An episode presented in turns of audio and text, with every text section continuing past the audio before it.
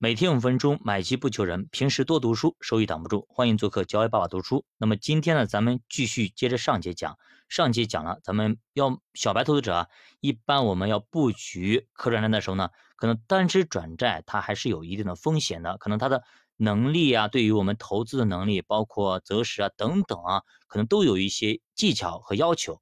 那么如果你是一个小白投资者，或者说你对于股票投资，对于可转债投资，还不是那么熟悉，所以说这个时候最好呢，还是选择可转债基金。那么上节我们也介绍了两只可转债基金，我比较喜欢的，一个是兴全，一个中信。其实呢，它俩在于可转债的基金的市场上也是龙头老大，老大和老二的问题啊。那么咱们讲讲这个可转债的兴全可转债吧。那么其实这支基金呢，是在二零零四年五月十一号成立的，成立以来呢，也是回报率也不错啊。百分之九百八十九点六啊，年化单利达到了百分之五十五啊。从最近十年来看啊，那么二零一一年回报是负的以外，其他年份全是正收益啊。那么二零一四年一年啊，竟然涨了百分之五十二，确实是一只非常非常不错的基金。那么目前新钱可转债啊下跌，大家其实是没必要担心的啊，因为它的持仓全是转债。那么而基金经理啊。已经挑过的转债，你懂吗？转债有可能有些质地可能不是特别好，但是经过基金经理再一挑，那么这些都是根红苗正的东西，质地都非常的 OK。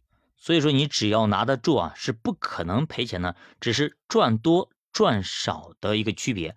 其实这支基金我其实跟了大概三年左右了啊，中间呢也做过几次止盈，那么也做过几次买进啊。那么，由于前期我当时在测试平台，包括在天天基金啊、好买基金啊、蛋卷呐，还有等等一些平台，包括腾讯啊、包括支付宝的蚂蚁平台等等，都买过基金，所以说呢，呃，买的比较散。那么各个平台都有布局。那么我把一张图放在了下面，大家可以去看一下，是天天基金的截图啊。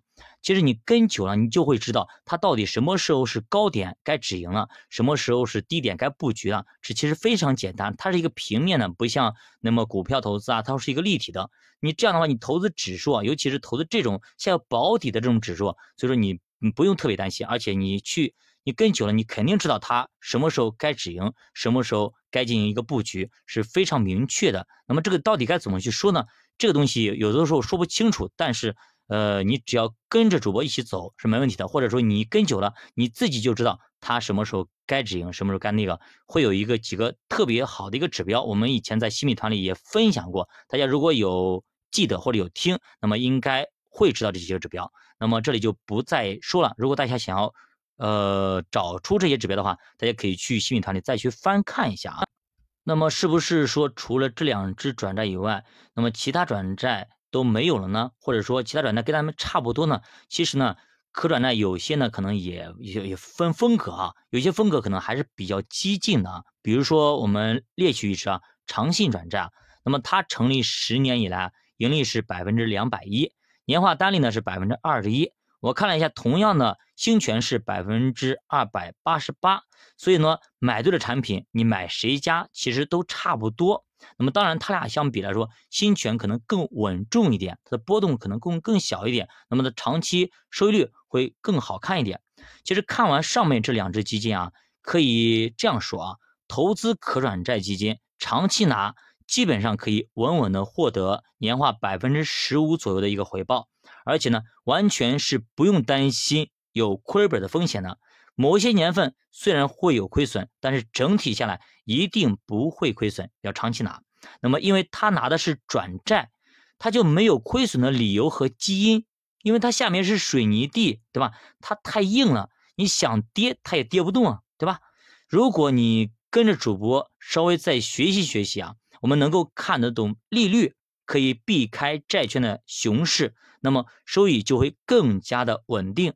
其实这三年以来啊，跟着主播一起买长债啊、抄底中欧价值啊、新券可转债等等啊，包括前期的中概互联，那么包括二零一九年和二零二零年开盘那一天，我们用组合抄底大盘等等啊，其实这些伙伴如果一路走来，应该深有体会啊。那么做投资久了，其实有了自己的投资逻辑，整个人就会淡定很多，任它潮起潮落，我自岿然不动。希望大家呢能够早日形成自己的投资逻辑，玩转可转债这个非常好的投资工具。如果大家对本周的行情还耿耿于怀，甚至是郁郁寡欢的话，那么我把金庸小说里一句话送给大家，叫“他狂任他狂，明月照大江；他横由他横，清风拂山岗”。我是教爸读书，我们下期再见。